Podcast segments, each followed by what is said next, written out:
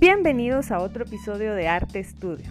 Les saluda Lucy Garavito desde Guatemala. Hoy me acompañan Marilinda Guerrero y Sandra González, dos amigas con las que compartí estudios literarios hace años y a quienes admiro por su labor creativa e innovadora. Marilinda se dedica más a literatura fantástica y ciencia ficción, es creadora de monstruos y narradora al igual que Sandra, con quienes coinciden en la parte de narrar historias. Sandra es poeta y ensayista y han accedido a compartirme hoy cómo están continuando con su labor en medio de esta cuarentena. Quédense conmigo, empezamos.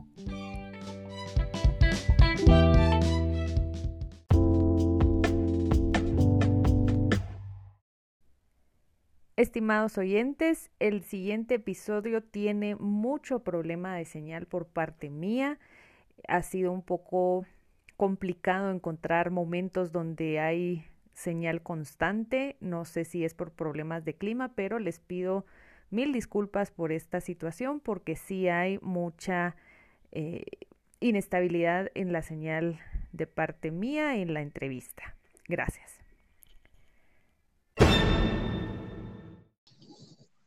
¿Qué tal?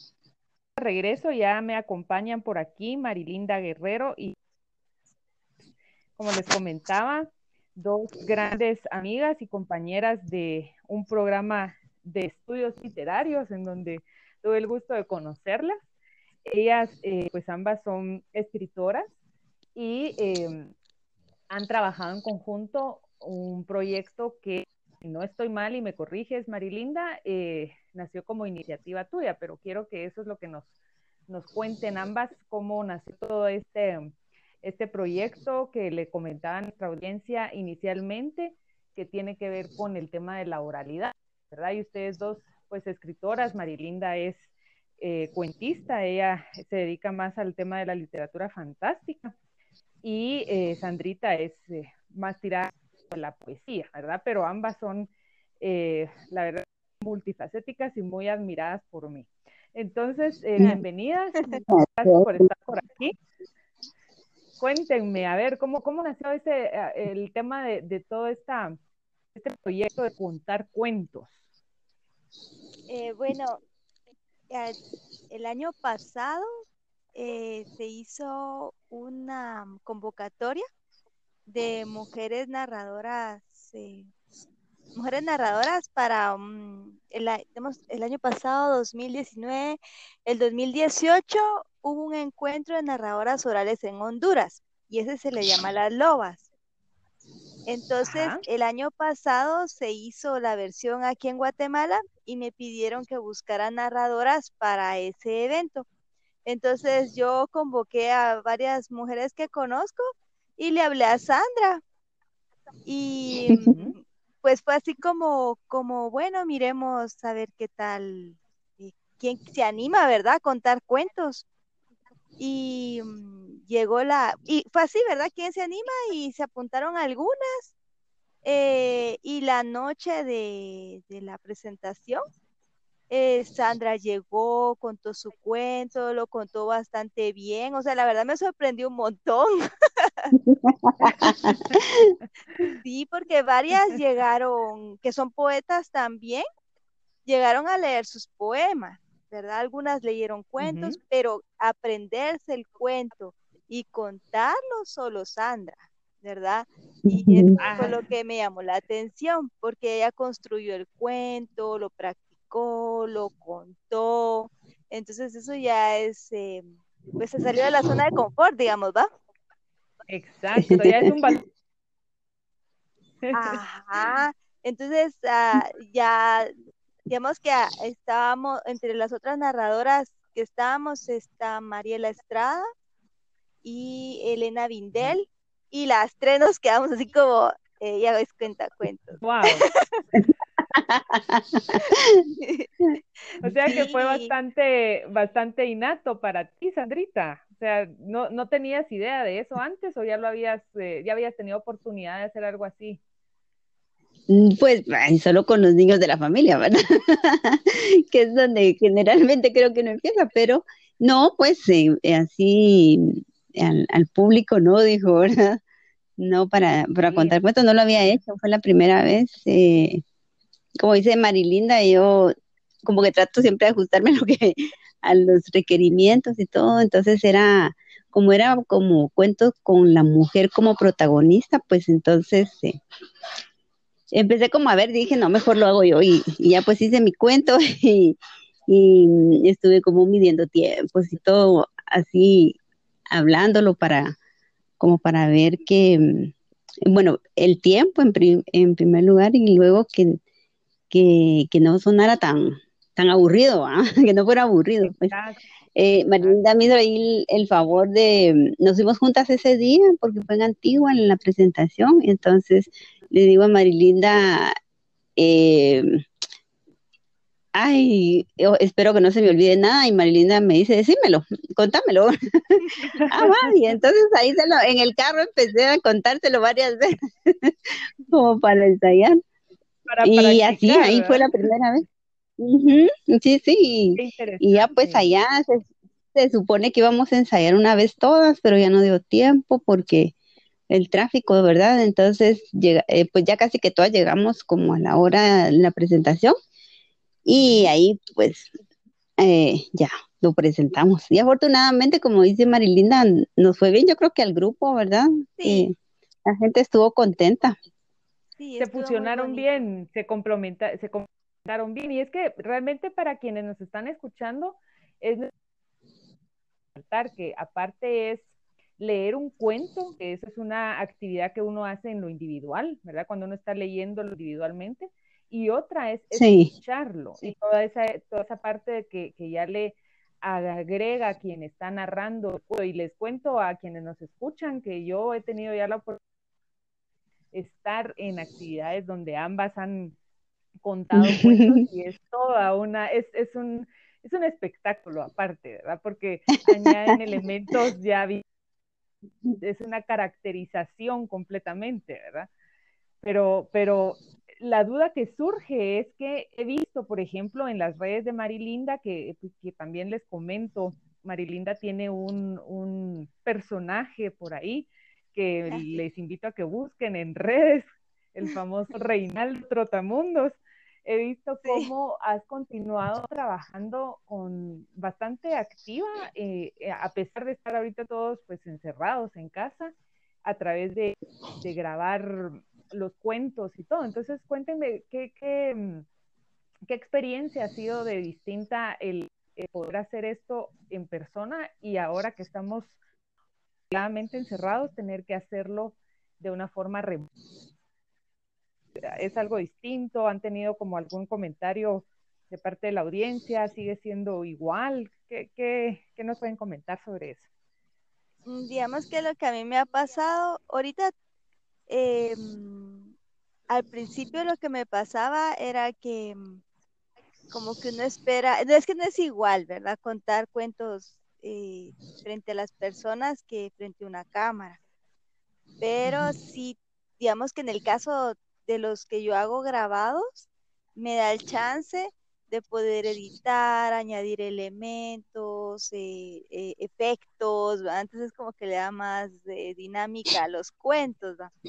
Y mm, lo único que uno a veces se siente como raro es que la mm, cuesta que sí miran los videos, pero cuesta que la gente interactúe ¿verdad? Entonces, eso es algo que me ha costado un poco, que ya lo acepté, ¿verdad? Porque al principio uno como que lo toma muy personal, ¿va? Pero ya vi que así es acá, porque he visto que, que narradores de otros países, no, yo veo que cómo tienen de interacción con el público, pero de plano es diferente la, eh, eh, como, no sé, es diferente el sistema en otros lados, pienso yo, porque aquí sí me he sorprendido de que tal vez sí miran el video y de repente y no comentan nada, pero de repente estoy hablando con alguien y ay, qué Reinaldo. Y dice, pero no sabía que lo miraban, ¿verdad? Entonces. Ajá, no te, no te pronunciaste. Ajá, entonces eso sí me, me, me costó un poquito, pero ya como que ya acepté que es parte del, de la dinámica, ¿verdad? Bueno, es que Yo también creo que... Sí, Sandrita, dale. Sí, creo que también que como que no tenemos eh, como público tampoco, creo yo. Eh, yo por lo que percibo, ¿verdad? es probable que una parte no, pero como que la gente percibe más cuentos o historias es para niños, ¿verdad? Sí. Y a mí, por ejemplo, me sorprendió cuando presentamos en, el Centro Cultural de España, que se llenó. Y pues era mucha más gente adulta, ¿verdad? Entonces, yo estaba sorprendida porque pensé, la verdad es que no iba a llegar tanta gente.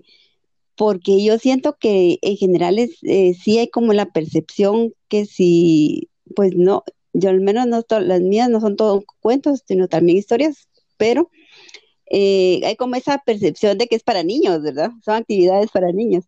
Entonces, eh, el otro día que estaba escuchando a Marilinda, el, jueves pasado, que no eran cuentos, pero yo estaba como, como que era yo, ¿verdad? Pero estaba pendiente a ver de cuánta gente había. Porque es difícil, mira, es difícil cuando así presencialmente, eh, siempre hay como una, una especie de, de broma entre los poetas, ¿verdad? Que nadie llega nunca a las lecturas. Sí, ¿verdad? Entonces, pues, siempre está uno solo. Entonces, y es diferente, pero es diferente que, que actividad eh, y diferente público, pero mm, es, cuesta, cuesta, mira, afortunadamente yo siento que aquí hay un montón de actividad eh, cultural y literaria también, pero es, es, difícil juntar un buen grupo de público, digamos. La gente no, casi no llegan, pues, ¿verdad? Si tenés 15, sos feliz, va. ya ya te das por, por exitosa tu actividad, ¿verdad? Ah, sí, ah, genial, ¿verdad? Qué, qué publicón. No, pero, pero hay algo que dijiste, Sandrita, que creo que es interesante eh, mencionar o, o hacer ahí esa, resaltar esa parte, que precisamente cuando uno habla de cuentacuentos, eh, quienes quizás no estén muy familiarizados con toda esa práctica, eh, ni con el género literario del cuento en sí, puede pensar que solamente se está apelando a un público infantil, ¿verdad? Que es como lo primero que puede pensar alguien que es eh, una actividad para niños, pero, por ejemplo, ahorita me, viene a la mente la, lectura que ustedes hicieron en el otro restaurante, Carpe Diem, ¿verdad? Así es como se llama, creo yo. Uno, que eran literalmente todos éramos adultos y eran cuentos que, e historias que no eran necesariamente para niños, ¿verdad? Pero al final, si es eh, acercarse a, esa a esa práctica que, para muchos puede pensar es solamente para, para niños. Entonces, eh, yo creo que es interesante hacerlo ver para que también eh, pueda crecer el interés de un público más amplio y que precisamente, pues ahora en, línea, se, como que de alguna forma más fácil alcanzar nuevas, nuevas audiencias, ¿verdad? Sí, sí, sí.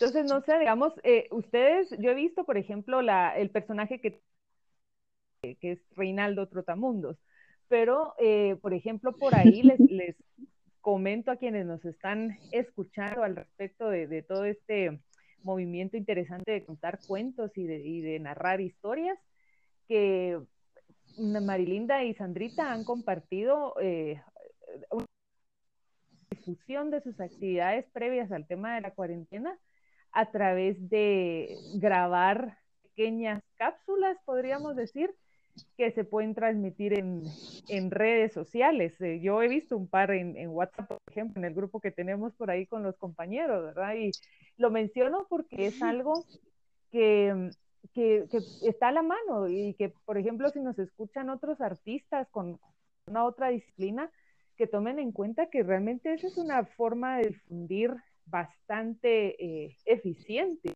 No sé qué respuesta han tenido ustedes, pero por ejemplo, yo tengo bien claro un par de videitos por ahí que, vi antes de todo esto de la cuarentena. Entonces, mm, no sé si has podido comprobar la diferencia, María, hacer eso. Sí. O si tú ya empezaste a hacer eso desde el inicio, ¿verdad? No sé. No, yo sí, digamos que eh, la cuarentena en ese sentido me como que me ayudó a, a poder hacer más videos, digamos. Pero sí Ajá. había hecho más, ya había hecho antes algunas grabaciones y sí me ha servido, por ejemplo, para poder difundir un poco más mi trabajo. A veces le da a uno un poquito de pena andar mandando videos a todas las- todos mis contactos porque diciendo también me miro muy así como, no sé, le da a uno pena. Y los que veo que no les molesta, pues lo mando, pero habrá quienes Sí. ni le dicen nada. Es que ese es el problema, que uno manda un video y a veces No sabes. Ajá, no te dicen ni, ay, qué bueno, o sea, no, no te dicen nada, entonces no sabes si le molestó o no le molestó, o Sí, no sabe sí. uno, ¿va? Entonces eh, ya no vuelve uno a enviar, ¿va? Entonces, pero por ejemplo, Te, te cohibís. Sí, y me ha pasado con algunos de mis familiares que de repente me, me escriben y mira que le enseñé tu video a mi nieta y le gustó y así, o que me cuentan que ven algo y mira, me recordó a tu cuento. Entonces, Pues, de repente como que con uno se le baja a uno la moral, de alguien, se la sube a uno con Te la sube. comentarios. Ajá, entonces, bueno, sigue uno, ¿verdad? Pero sí, eh, siempre sí, es eso, ¿verdad? Que como no, no todos le dan retroalimentación a uno, entonces en ese sentido cuesta un poquito, ¿verdad? Porque uno no sabe, no es lo mismo eh, hablar con la persona de, de frente, ¿va? Solo mandar el exacto, mensaje y no sabe la reacción de la otra persona. exacto. Eso es muy interesante lo que estás diciendo porque sí es, eh, creo yo que, digamos que hay una cierta etiqueta, ¿verdad? Que, que todavía nos falta un poquito ir como asimilando en general en términos de, de lo que se difunde y lo que uno quiere recibir o no quiere recibir. Y, y, te entiendo completamente porque pues a mí me ha pasado con otro par de proyectos por ahí que uno se queda con esa idea de, ¿será que estoy vacío? ¿Será que se molestan que le esté mandando videos? Pero creo que es una cuestión de ir como generando esa práctica y que con toda honestidad eh, debería, eh, o, o, o no sé, es una cuestión a, abierta a debate, pero creo que es muy interesante que lo menciones porque en este momento eh, todos estamos haciendo uso de los canales digitales que hay para poder compartir eh, lo que uno está haciendo, ¿verdad? O sea, eh, ya que es gratuito y que todos tenemos acceso a conexión y, y a un dispositivo, pues definitivamente continuar eh, haciéndolo.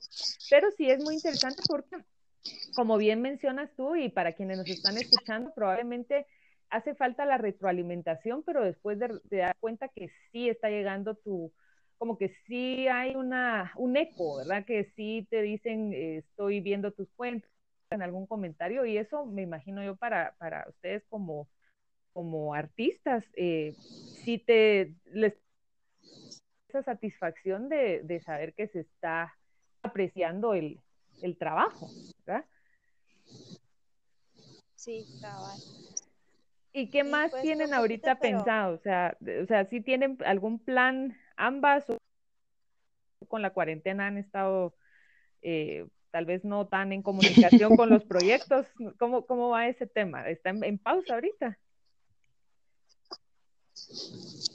Está, ahorita teníamos eh, un par, ¿verdad, Marinda? Teníamos de actividades ya programadas para una para finales de mayo y la otra en julio, que al final no sabemos la de julio, ¿verdad? Lástima. Sí, pero pues dependerá cómo siga la situación, ¿verdad? Pero Así en, Remota. que hacemos. Eh, no, es que inicialmente era para ir al lugar, porque fue antes de todo esto que hace estaba, Amalinda había entrado en pláticas. Entonces eh, ya habíamos, nos habíamos, habíamos acordado eh, el viaje, los viajes, pero pues no, Bueno, y es Pues ya que no- esa es otra ahorita no sabemos. Esa es otra parte muy, muy interesante que ustedes han hecho, que, que no es nada más eh, locales, digamos que fuera, hablemos fuera de la cuarentena, en una normalidad. No es que Marilinda y Sandrita mm. estén participando en estas actividades solamente de forma local. También han viajado y han llevado estas historias a diferentes lugares en el interior del país, ¿verdad? Entonces, eh, ¿cómo es que se dio esa oportunidad? Porque eso ya tiene otra esa, e, esa riqueza cultural a puntos seguramente que no tienen tanta exposición a este tipo de actividades. Sí, a mí eso es lo que más me gusta, ir esos lugares donde, donde hay menos justamente la posibilidad de que de este tipo de, actividades, ¿verdad? Me, me, encantan pues los de aquí, ¿verdad? De la capital. Eh, pero, por ejemplo, estuvimos en, en, la Resistencia a la Puya, en San José del Golfo. Le llevamos a, a los niños. Eh, chistoso porque cuando llegamos en la, a, la puya nos dice la señora desde que le digo, ah, aquí venimos, somos los que venimos a contar cuentos y la señora se me queda viendo así como, entonces no son poetas. sí. Solo a contar vienen. Entonces estuvimos ahí Sí, ¿verdad? Entonces, eh, bueno, les digo, hoy traemos cuentos. y ahí quedamos pendientes con una visita porque querían también que, que llegáramos a contar historias para adultos. Ese día íbamos para niños, y entonces querían una noche que fuéramos a hacer turno con, con los de la resistencia y a contarles historias. Entonces esa la tenemos pendiente. Y luego ah, habíamos programado otra para, para la de Casillas, eh, la resistencia de, de Santa Rosa. Y, pero pues nos cayó la cuarentena y también la tuvimos que cancelar. Pues, o sea, son, son planes que ya se tienen, pero... Sí, que ya los teníamos ahí acordados con fecha y todo, pero pues no se pudo. Y estos dos eh, siguientes, eh, que eran en Huehue, ¿verdad, Marilyn? Sí, eran en Aguacatán. Pero ya no se pudo. Ya, igual el evento tampoco se llevó a cabo porque era para el Festival de Poesía de Huacatán, pero ahora a ver qué. Bueno, este está, este, el festival es eh, a finales de julio, entre finales de julio y principios de agosto. Y creo que ellos están ahorita sondeando cómo, porque eh, pues no todo mundo allá tiene un aparato como, como conectarse, ¿verdad? Correcto. Entonces creo que ellos están evaluando ahorita de qué forma se va, se va a realizar. Y es que ahí empiezan esos, esas limitaciones, porque cuando hablamos precisamente de lugares em, donde no toda la población tiene acceso a conectarse, este tipo de, tan cortas, ¿verdad? Y entonces sí es mucho más eh, como que más fuerte el reto en, tratar de solventar eso, ¿verdad? De, ver si ustedes pudieran de alguna forma continuar con la actividad digital, pero cómo se le hace eh, a, todos los que tenían pensado eh, poder impactar con esta actividad, ¿verdad? Porque son, pues ustedes nos, nos pueden contar qué, qué, ¿Qué impacto tiene este tipo de actividad para, para quienes viven en, en, estas áreas ya más remotas? Que uno pensaría que, tal vez no les interese o no haya tanta convocatoria, pero seguro que sí les provoca interés y, y una, digamos, una oportunidad también de, de ser escuchado. ¿Cuál ha sido esa experiencia de, de estar con que tienen otro tipo de, de obstáculos día a día. Sí, mira, la de Aguacatán, yo fui con poesía, a presentar poesía. Eh, 2017 creo que fue. Y, y, eso, ¿verdad? En principio es eh, eh, el festival, los organizadores del festival se encargan de, de de organizar, de coordinar con escuelas eh, las visitas de los poetas que llegan, ¿verdad? Entonces, eh, es, es, genial la experiencia, ¿verdad? pues ahí está la gente, sí, eh, te están esperando, llegas, da un poco de pena porque en algunos lugares cuando llegamos están dando clases, ¿verdad? Ah.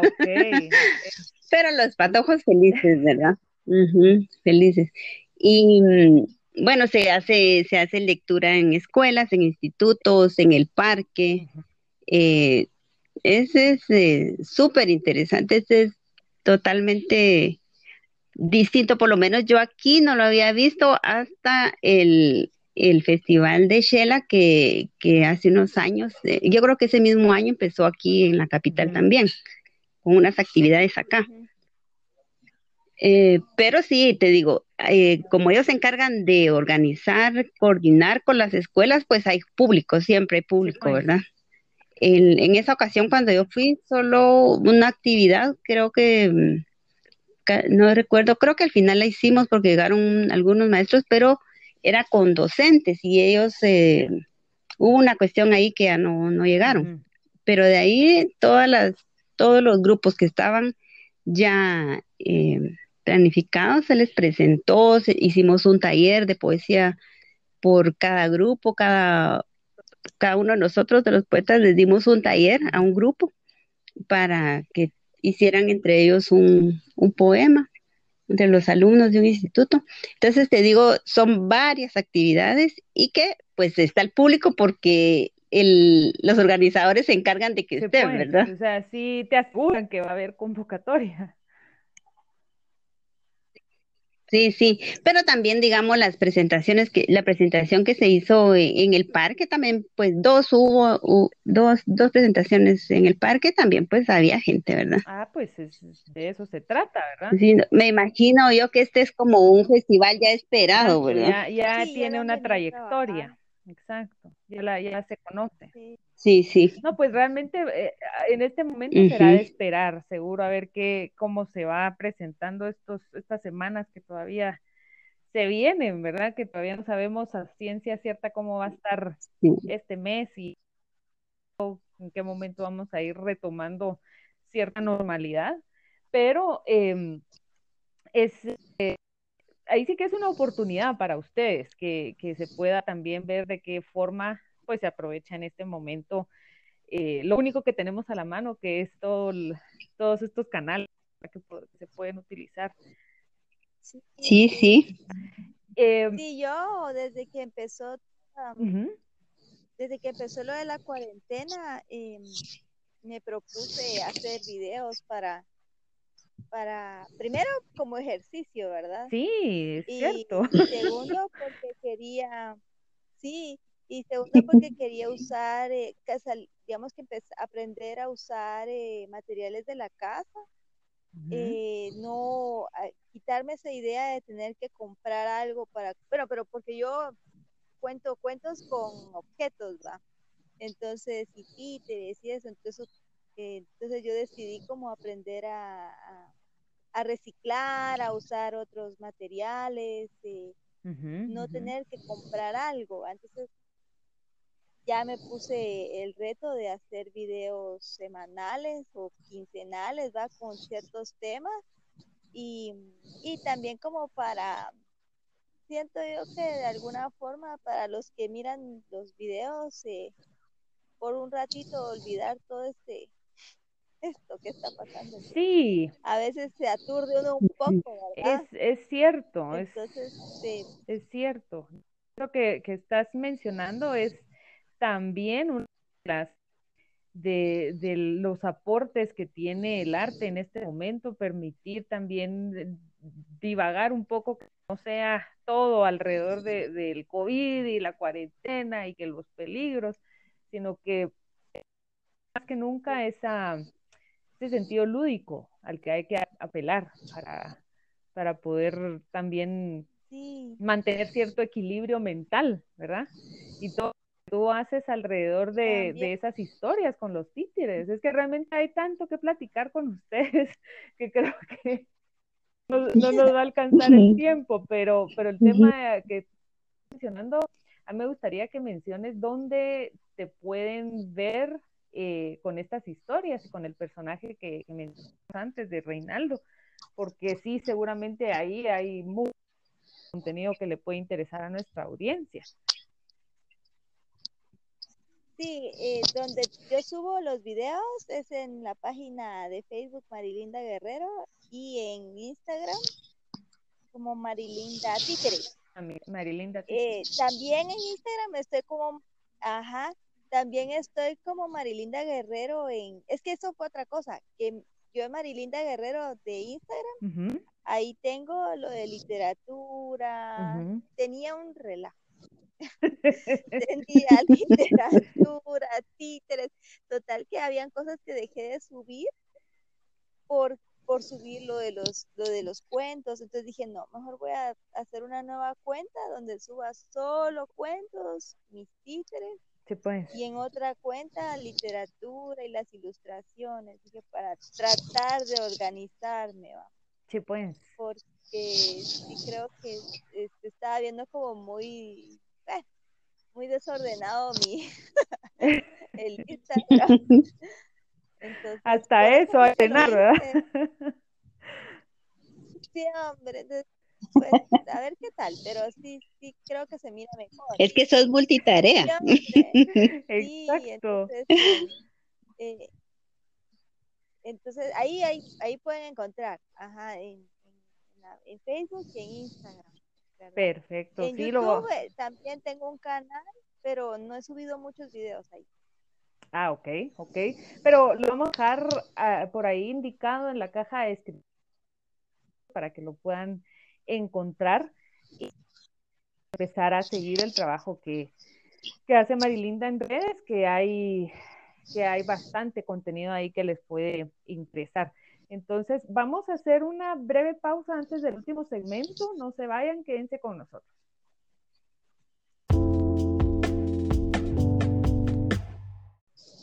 Estamos de vuelta con Marilinda Guerrero y Sandra González, con quienes pues estamos conversando como que no hay tiempo y cuando sentimos ya un poquito más de media hora y, es así con, con nuestras pláticas. Les agradezco mucho esta invitación, chicas, y les dejo el espacio para eh, sus comentarios finales e impresiones sobre esta labor que ustedes realizan y toda y los planes que puedan haber eh, independientemente de que sigamos o no en esta cuarentena.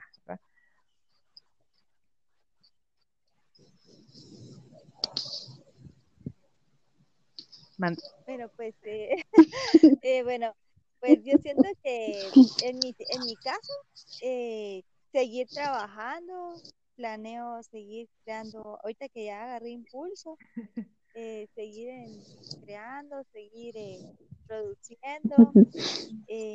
eso sí, buscar más, buscar, bueno, cuando todo esto termine, pues tratar de retomar lo que se quedó en el aire y si no se puede, pues buscar otros espacios con Sandra y con con los demás del grupo porque porque sí, lo, a mí, lo, como decía Sandra, lo más bonito es interactuar con las personas que no tienen tanto acceso a, a los cuentos, eh, al, más que toda la narración de cuentos, mm.